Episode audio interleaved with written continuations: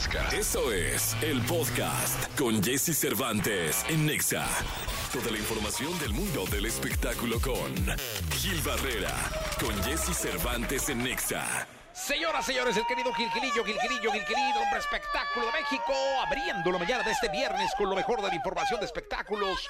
Mi querido Gilgilillo, ¿cómo cerramos la semana? No, ya acabando las posadas, mi Jessy, antes de que las posadas acaben con nosotros, ¿eh? Sí, has estado muy movido, Gilillo, ¿eh? Hombre, ya, ya lo que quiero es, este, ¿cómo dicen? Ya no quiero paz, sino salir de la ratonera, mi Jessy. Sí, sí, sí, este, muy, muy movidillo, has andado, te hemos visto para todos lados, entrando y saliendo, y posadas, se solicitan posadas para que vaya aquí. Muy activos.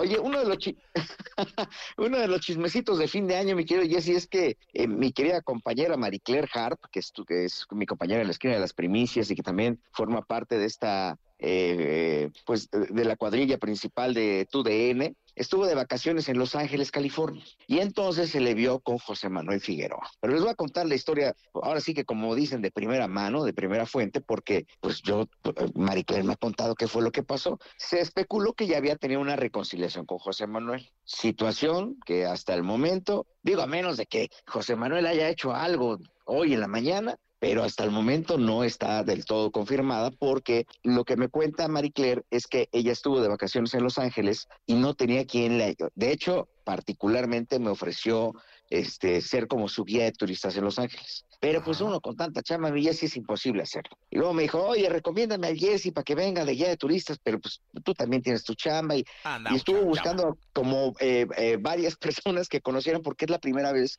que ella está de vacaciones en Los Ángeles. Entonces la única opción que tenía fue justamente José Manuel, porque José Manuel, José Manuel vivió un buen tiempo en Los Ángeles, California. Y es por eso que se le está viendo juntos no porque hayan retomado la relación. Hay quien tiene como esta idea, dice, no, ya regresaron, hubo recalentado, pero hasta donde yo sé, y eso te, lo digo prácticamente con los pelos de la Marie Claire en la mano. Este, hasta el momento no ha habido reconciliación y no ha regresado Marie Claire con José Manuel. Ah, bueno, pues qué bueno que lo aclaras, porque me imagino que el chisme debe estar a todo lo que da, ¿no, mi querido Gilgilillo? Justamente, y la verdad es que estábamos bien preocupados, entonces para quitar esa preocupación, se lo estamos contando. No, pues qué bueno, Gilillo. ¿Te parece si nos escuchamos el próximo martes? Eh, mi Gilillo, feliz Navidad a ti y a tu familia. Muchas gracias, mi Jessy, feliz Navidad a todos, que disfruten mucha salud y, y esta oportunidad de estar con la familia y de abrazarnos, porque tuvimos una época en la que no pudimos hacerlo, pues ahora sí aprovechar y, sacar partido de esta eh, gran oportunidad que tenemos de decirle lo que queremos, cuánto queremos a nuestra familia, a nuestros amigos y abrazarnos muy fuerte y cenar muy rico. Bueno, Miguelillo, pues es 22 de diciembre, te mando un abrazo, insisto, para ti y los tuyos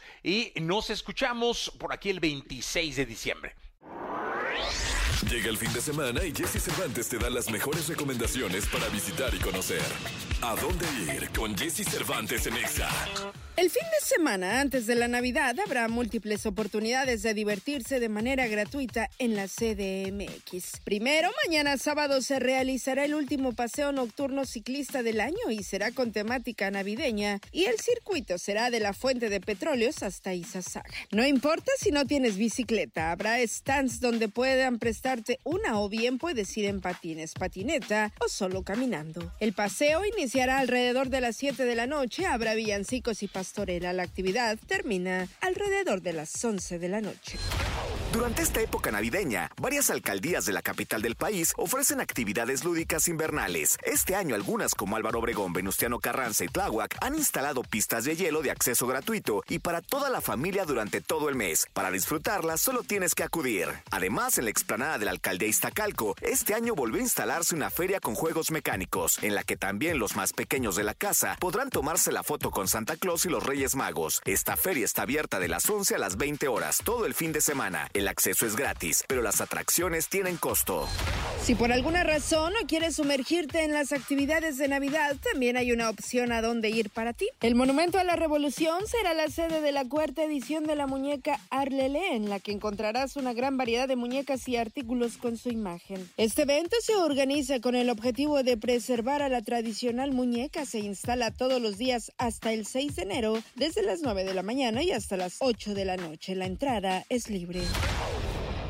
Amigas y amigos de XFM, estoy feliz, contento, emocionado de estar con una gran personalidad de la música que además estuvo involucrada en todo momento en RBD en el tema creativo, producción musical, cantando, haciéndolo impresionante, entregándolo todo en el escenario. Christopher Uckerman con nosotros. ¿Cómo estás, Christopher? gracias por esa presentación, hermano. Pues es que uno lo ve en el escenario. Mira, ha sido un viaje maravilloso de crecimiento, te puedo decir, no solo mío, de todos. Ha sido una evolución musical como personas. Tuve la oportunidad de estar unos meses preparando el show.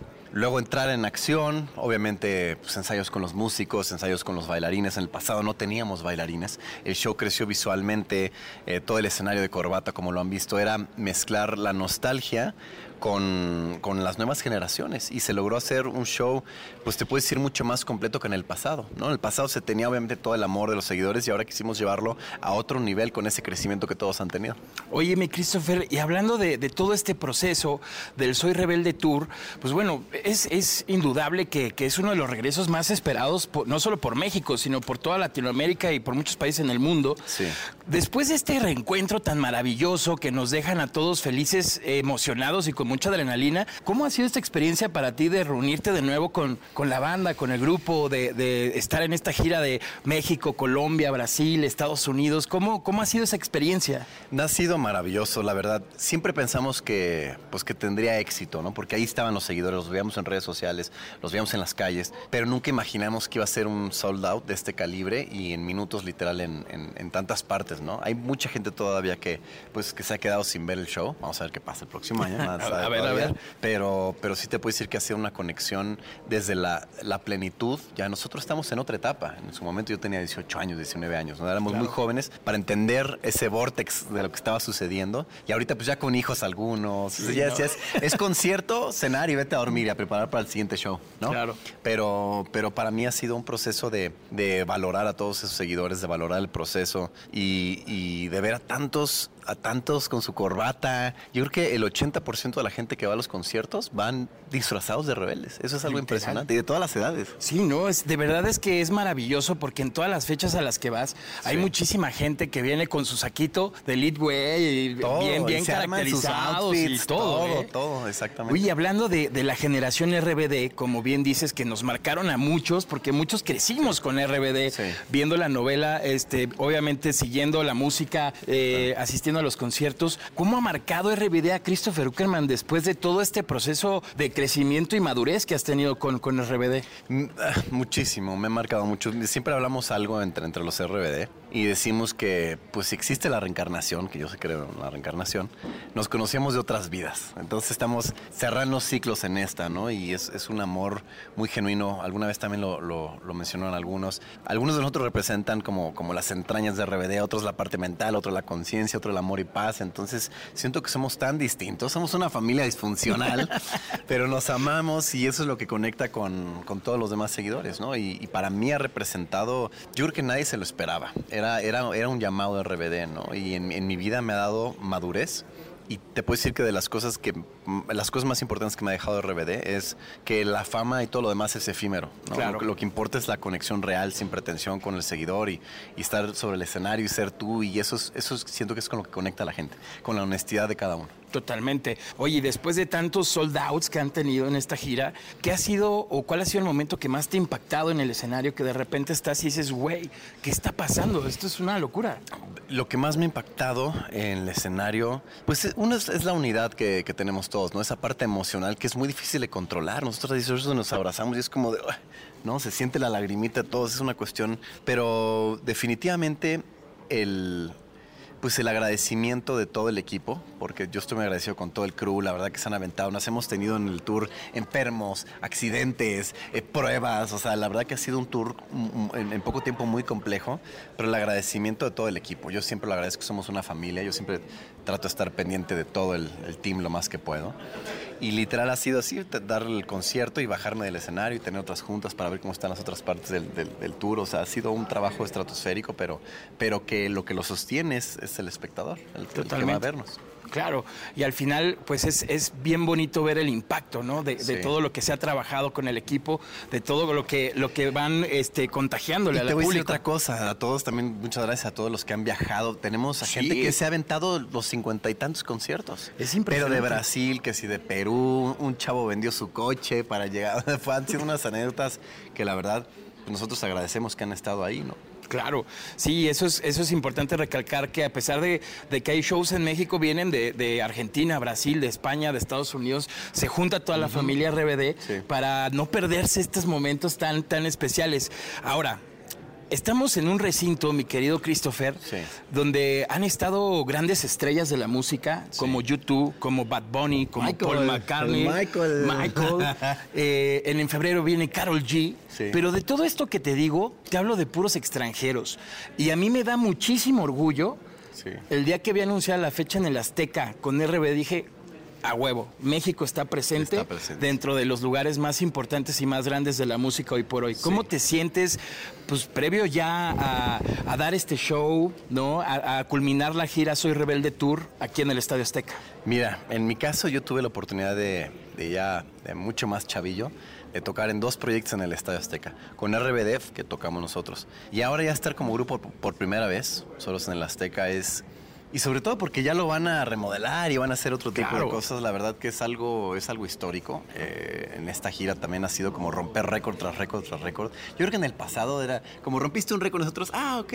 Porque estábamos, te digo, inmersos en este vortex, pero ahorita sí es como de, de valorarse. Es como si hubieran puesto, si hubieran, le hubieran puesto pausa al pasado y le dieron play otra vez. Ahora estar en el, en el Azteca es, es, es el lugar perfecto para cerrar el tour. Maravilloso. Es, o sea, es un lugar súper emblemático para los mexicanos y qué bueno pues que al final cierran con broche de oro broche. aquí en el Estadio Azteca. Mi querido Christopher, ¿cómo, ¿cómo cierras el año? O sea, ¿qué viene para el 2024 para Christopher y para RBD? Bueno, em, para RBD te puedo decir que pues, hay que tener pláticas, ¿no? Ahorita necesitamos tomarnos un descanso, como meditar, qué es lo que, lo, lo que va a suceder, lo que queremos que suceda. Claro. Em, y bueno, para mí, hacer música, eh, componer. Y soy mucho de seguir ahorita el, llamado musical, ¿no? El destino, lo que venga. Crecí mucho también con, con RBD, muchas cosas. Aprendí mucho también sobre partes creativas nuevas que quiero aplicar sobre mi proyecto. Y dejo mucho que el destino me vaya guiando. A ver qué dice. Deja que la vida te Que sorprenda. la vida me sorprenda. Exacto. Mi querido Christopher, para cerrar, para despedirnos, ¿qué le dices a todos tus rebeldes de, de XFM que te están viendo y escuchando en toda la cadena EXA? ¿Qué mensaje le das? A todos los rebeldes de XAFM les quiero agradecer, a todos los que pudieron ir a nuestros conciertos, gracias por gritar, por bailar, por llorar con nosotros, ha sido algo muy mágico, ha sido, este tour ha sido algo muy especial para nosotros. Y bueno, también anunciarles que pronto vamos a hacer el, el video de Cerquita de Ti, así que si tienen videos de, de- que, algo- que hayan ido a los conciertos a filmar Cerquita de Ti, después vamos a dar las noticias para que hagan el hashtag y puedan ser parte del video. No dejen de ser parte de esta generación rebelde. Gracias, Christopher, por Muchas estar con gracias nosotros. Y disfruten el show. A darle, va a estar Perfecto. impresionante. Gracias. Continuamos con más aquí en XFM. en vivo para todo el país. Eh, eh, ayer estaba platicando con un buen amigo, eh, Carlitos McPhail, del Parque Bicentenario. Este, porque hacemos muchas cosas ahí. Y de pronto me dio una noticia que dije, ay, cabrón, no me digas, sí, ¿verdad?". que luego ya la platicaremos, ¿no? Pero luego vino a mi mente, eh, hace ratito que los vi, que estaban entrando acá a la cabina, eh, algunos de los miembros del Panteón, que voy a saludar ahorita. ¿Se acuerdan dónde los conocí? ¿O no? No, la neta, no se acuerdan. Si Yo- con trabajo se acuerdan de mí, va. Bueno, para mí, yo te ubico perfecto de Europa. Del- Sí, sí, sí, sí. Ah, mira, muy bien, buena fue- memoria, buena fue- memoria. Ahí fue uno de nuestros primeros encuentros. No, no fue el primero, ¿no? yo ahí los conocí. O sea, lógicamente conocía a la banda, eh, los había escuchado, pero la primera vez que yo los veo en un escenario y que los conozco, o sea, que me sí. los presentan, fue en un festival. Infusión. ¡Ah, qué memoria, brother! Sí, sí. ¡Qué memoria! En el Fusión, Sí. en Hamburgo, bueno, muy cerca de Hamburgo. Sí. Entre Hamburgo y Berlín. Entre En Hamburgo y Múrich- Berlín. Múrich. Múrich. Este, y me llamó la atención, pues todo. O sea, el, el jale que tenía la banda, el cómo le respondieron. Subieron a un como rapero checo, o no sé qué sería, Oh, sí, sí. este, este a, a cantar con ustedes. Exacto. Seguro te acuerdas del nombre. Doctor Curry. Curry, sí. De- de Doctor Que Curry. va, qué memoria. qué- Bueno, pues desde Alemania que no los veía. No, no es cierto. Este, no, pero qué gusto tenerlos acá. La verdad es que siempre es un, un placer platicar con, con ustedes. Una de las. eh, y esto cuesta mucho trabajo, eh, no decirlo, pero sí asumirlo. Eh, una de las bandas icónicas de, de- del rock de este país, Panteón Rococó. ¿Cómo están? Muy contentos, muy contentos de, de regresar a tu programa, de verte, saludarte, saludar a la audiencia de EXA. Oye, cuéntenme algo. ¿En qué momento eh, Gorri, Shenka, eh, Armando se dan cuenta que, que Panteón ya era una locura? Porque es mucho, es mucho jale, o sea, es mucho trabajo. La gente los puede ver ahorita y pueden pensar que todo inició ayer, pero eh, estas cabecitas blancas que están aquí este, tienen que ver con la chamba y con, y con el jale y con el haber tocado en hoyos, haber tocado en clubes, haber tocado en barrios, en esquinas, con sonideros, Así no, y, y en qué- pero en qué momento es que dicen ya somos un madrazo. Yo, yo creo que nos cayó un poco el 20 eh, cuando, fue el- cuando fueron los 25 años, cuando anunciamos los Foro Sol, y que nos, nos paran abruptamente con, con la emergencia mundial del COVID. Fue creo que el momento en el que volteamos a sea, fue una locura, o sea, fue una locura. Recuerdo que venimos a presentarte el homenaje a Selena, que este lo traíamos muy reciente, y tú nos dijiste, no va a ser uno, van a ser dos. Y de repente, ¿y por qué no Cierto, tres? cierto, ¿No? Tú lo predijiste. No, espérense, yo les dije, no, yo les dije, yo voy al tercero. Ajá, exactamente. sí, Entonces, sí. nosotros todavía de repente decíamos, sí, igual puede ser posible, pero todavía no iniciaba esta locura de la venta de boletos. Y cuando ya teníamos dos fechas vendidas de Foro Sol, una estaba vendiéndose, nos paran este, por completo las actividades. Y fue creo que en el momento en el que dijimos, oye, es que sí fue una locura, o sea, no- nosotros íbamos para adelante, para adelante, y cuando ya volteamos y pudimos reflexionar la locura que fue el hecho de que te encontrabas en la medida de lo posible eh, a gente en la calle, oigan, sí se van a hacer los conciertos, te das cuenta que mucha gente ya estaba esperando ir al concierto, que estaban eh, em, impacientes por saber si se iban o no se iban a hacer, si pedían su reembolso o no. Entonces era, era, fue, o sea, sí, fue- para nosotros una locura y un momento de reflexión interesante donde sí ya se nos había desbordado, pero aún, aún así todavía no nos queda el 20. Creo que de repente sí nos ponemos, seguimos poniéndonos nerviosos, este, esa expectativa, esa ansiedad, como comenta el doc, este, pues sigue, sigue ahí presente y vaya, creo que esto no es por nada, pero creo que se va a vol- volver a desbordar. Y creo que, creo que la- también un poquito la fórmula que nos ha servido mucho es no pensar en ello. ¿No? no pensar en el hecho de que tenemos ya las cosas como ganadas o, darlo por sentado, darlo por hecho, sino al contrario, ¿no? O sea, a pesar de que sí pueda haber ya un público ávido por, por ver a Panteón y por comprar tickets para el concierto, siempre está ese elemento que nos gusta sentir, ¿no? El nervio, eh, esta parte, el huequito en el estómago de cómo se va a poner. Eso le da un plus de nervios al asunto. Yo me acuerdo los primeros años cuando, cuando empezábamos y justamente cuando nos encontramos ahí, hay una historia bien bonita que, que, que- que el maestro Armando con, con, Tanis, nuestro percusionista, eh, eh, tiene y es que un día le regaló las congas a Tanis y le dijo, mira, estas congas me han llevado a tocar a todos lados, ¿no? Si tú las quieres, si tú las cuidas, si tú les, les, les, guardas un respeto especial, te van a dar muchísimas cosas, ¿no? Entonces, pues ese, ese, ese- esas palabras creo que son las más especiales en un sentido para recordar en, en- en un momento como este, ¿no? Cuando ya te das cuenta que sí, la banda ya ha tenido pues una historia, ya ha trascendido, ya ha pasado ya a dos generaciones, ver a, a familias enteras disfrutando de un concierto, que era algo que no veías hace 25 años, ¿no? El rock no se mezclaba con otros géneros musicales y no se mezclaba también con otras generaciones, ¿no? Y ahora vemos a, chiquillos en los hombros de sus papás, en, en- medio del, del slam, en medio del baile. Y era algo, es algo que a mí me sigue emocionando mucho, ¿no? Oigan, díganme una cosa, y, hoy que, pues que ya no hay, di- bueno, ya sí hay discos, ¿no? Pero que ya no norman eh, la industria de los discos, los álbumes, eh, el vinilo es un gran recuerdo, es, es, es- como un gran homenaje, Claro. eh, el, el CD, ¿no? El plástico del CD igual, hoy que todo pues vive en plataformas digitales y lo marcan los shares, los likes.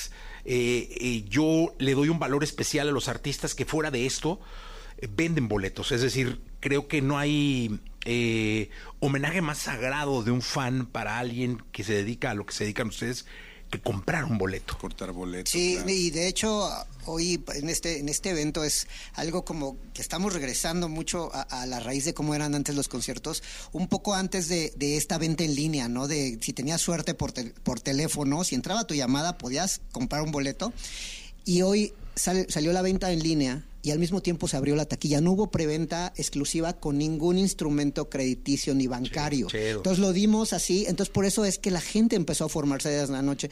Este, y la verdad es que nosotros vivimos esas partes, de, las bandas que éramos super fans, de Guns N' Roses, de los Ramones, fuimos a formarnos una noche antes pensando que íbamos a ser los primeros y ya habían filas de 200 personas, ¿no? Entonces, eh, esa experiencia creo que se había perdido un poco precisamente por, por esta parte de, pues es que eh, no tengo esta tarjeta y le y vendías tu alma con el hermano, con la novia, con el novio, para que te prestara la tarjeta. Y luego el concierto, cuando llegaba el concierto ya se habían peleado, ya este, tenías que, tenías que recoger el boleto con la, con la, tarjeta y tenías que reconciliarte. Es todo eh, un fenómeno que, que, ya muy moderno y que ahora, bueno, es si tienes el efectivo, te vas a la taquilla, Chido, eso está muy bueno. Ah, este, porque pues hay gente que, que pues al final no, no, este, no maneja ningún instrumento este bancario y pues también pues tiene, tiene, que ir eh, o quiere ir al concierto, pues que se vaya a la taquilla. Esa emoción de estar formados y de echar cotorreo ahí. Recuerdo cuando, cuando estábamos justamente con, con, el, con los eventos de Foro Sol y la gente estaba formada en taquilla y dijimos, vamos a caerles ahí, ¿no? Porque no es ya muy común que la gente vaya a formarse a la taquilla, ¿no? Entonces les caímos ahí veníamos en la camioneta, vimos un tamalero, le dijimos, trépate con los tamales y les llevamos tamales a los fans ahí, a los primeros que estaban formados, les hicimos un pequeño concierto ahí y son de las cosas que, que, que justamente cuando íbamos a comprar, yo me, acuerdo, me fui a formar ahí a, Génova justamente a comprar mis boletos de Guns N' Roses y la noche la pasamos increíble cantando Soy Chalomán y tocando la guitarra y entre todos los fans que estaban ahí. Pues creo que se hace también una convivencia muy hermosa que se ha ido perdiendo con el paso del tiempo y pues con las nuevas tecnologías también. Oye, y que eso hace de Panteón lo que es. ¿Sabes? Porque yo siempre he dicho que eh, cuando hay un artista de raíz, de, suelo, de gente, de no se pierde, o sea, eso dura y dura y dura porque se pasa por generaciones. Sí, se han tejido historias, o sea, hay gente que se conoció en conciertos de Panteón, que se casó, tuvo hijos, que ya hasta se separó, que ya van con la nueva novia o con la nueva pareja, y eso... Ambos, ¿no? Sí, ya... Uno de cada lado. Se ven así, eh, tú te vas a general y yo me voy a preferente, una onda así, ¿no? Pero pues es, es muy bonito para nosotros eso porque nosotros simplemente queríamos tocar para la, para la gente de nuestra generación. Y, ver que hemos trascendido tanto, pues. Mira, les llegan mensajes de Catepec, aquí cerca, de Tijuana, Saludos, de Puebla, de Hermosillo, de San Antonio, Texas, me imagino, de Tuxtla Gutiérrez, de Orizaba, de Ensenada, bueno, prácticamente de todo el país, caray. Me da mucho gusto que escuchamos, porque está en vivo el Panteón aquí, Así estamos completamente en vivo y justamente para animar ahí a toda la banda que está en sus trabajos, esto se llama Vivir así es morir de amor.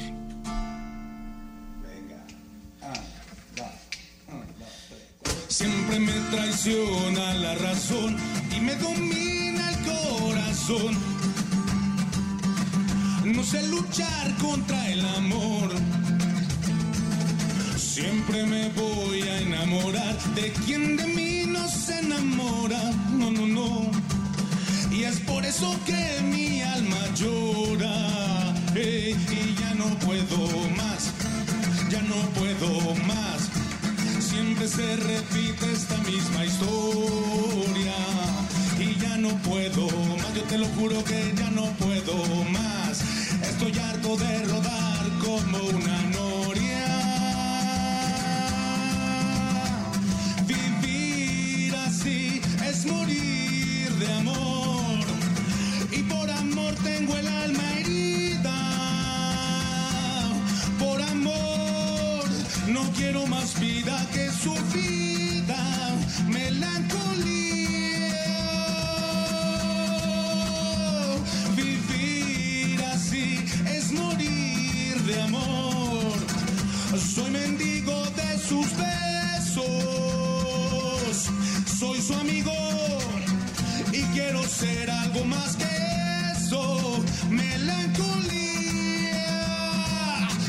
Se apodera de mi ser, mi serenidad se vuelve locura y me llena de amargura. Siempre me voy a enamorar de quien de mí no se enamora, no, no, no. Y es por eso que mi alma llora, sí, y ya no puedo más, ya no puedo más siempre se repite esta misma historia. Y ya no puedo más, yo te lo juro que ya no puedo más. Estoy harto de rodar como una noria. Vivir así es morir de amor. Y por amor tengo el alma herida. Por amor no quiero más vida que su vida.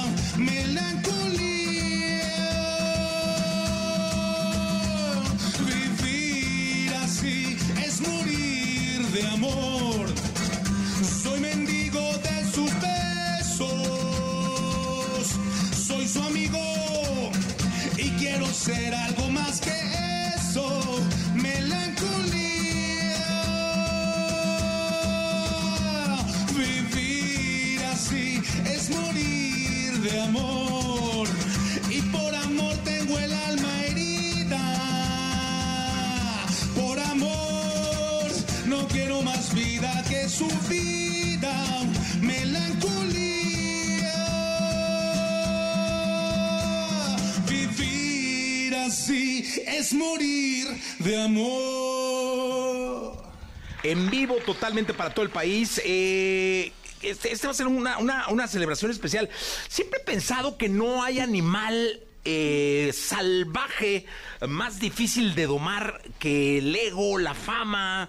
eh, y luego eh, pasa que hay artistas que se pasan la vida intentando llenar un teatro metropolitan, un auditorio nacional, un palacio de los deportes, una arena CDMX y trángale.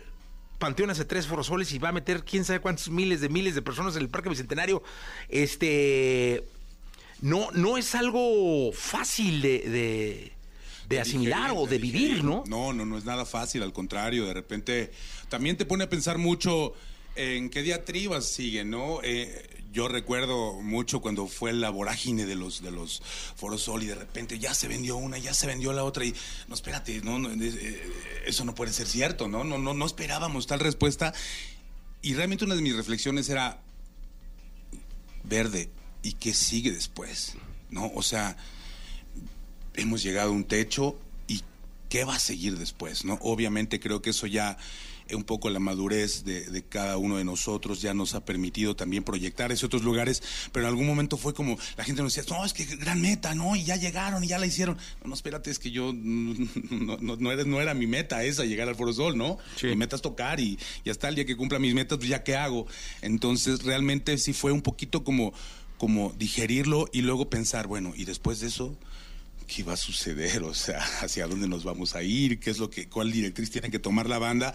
Pero creo que, que mucho, pues bueno, lo que comentábamos, ¿no? Este caminar ya de 28 años nos ha dado la posibilidad de, de, de ver nuestras expectativas y, y, de alguna manera explorar qué es lo que queremos y hacia dónde queremos ir. Entonces ahora dijimos, bueno, no queremos hacerlo con ninguna compañía, vamos a hacerlo nosotros solos y volvemos un poquito a la vieja escuela.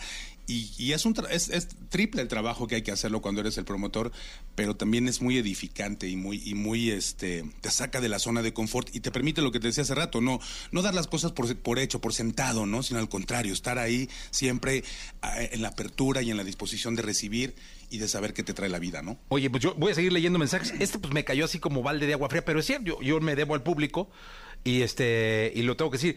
Pinche Jessica, ella te deja que cante en la dosis perfecta.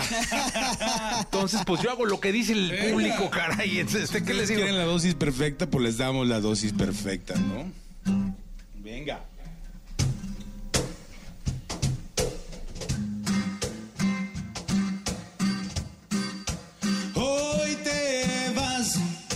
Sé que volverás, porque lo que yo te di no lo encontrarás jamás. Esas noches, esos días, cuando tú te retorcías en mis brazos, cuando veíamos estrellas y tú eras una de ellas, de esas que abrazan la tierra con su luz. Me llamas y me dices que empacas tu presencia, que has hecho las maletas y que hoy dices adiós. Y después de romper el cielo esa forma tan tuya de hacer el amor y estallar al llegar. No, no puedo aceptar que hoy te vayas. Si me debes un cuarto de mil batallas y cobrarme no quiero, no quiero cobrar. Yo solo quiero que tú te quedes aquí, baby. Mi cuerpo necesita de ti saber que la dosis perfecta está en tus caderas, en tus besos, tu sonrisa, tu cabello y ese cuerpo que me eriza, baby.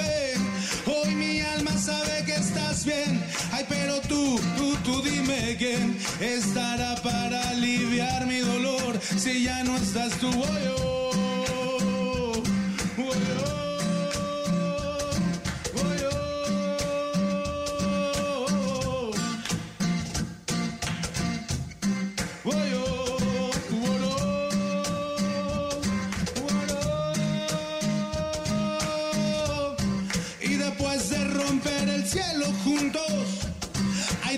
forma tan tuya de hacer el amor y estallar al llegar. No, no puedo aceptar que hoy te vayas. Si aún me debes un cuarto de mil batallas y cobrarme no quiero, no quiero cobrar. Yo solo quiero que tú te quedes aquí, baby. Hoy mi cuerpo necesita de ti saber que la dosis perfecta está en tus caderas, en tus besos, tu sonrisa, tu cabello, y ese cuerpo que me eriza, baby. Hey, Hoy mi alma sabe que estás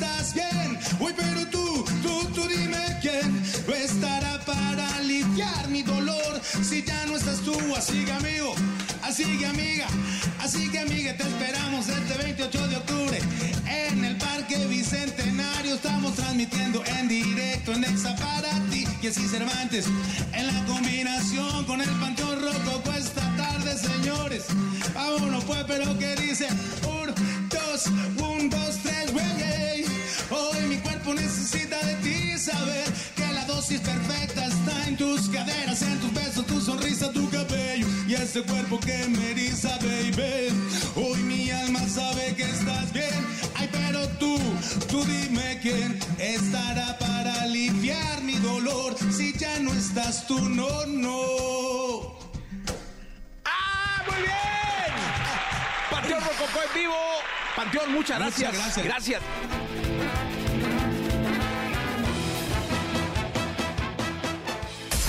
Escuchaste el podcast de Jesse Cervantes en Exa.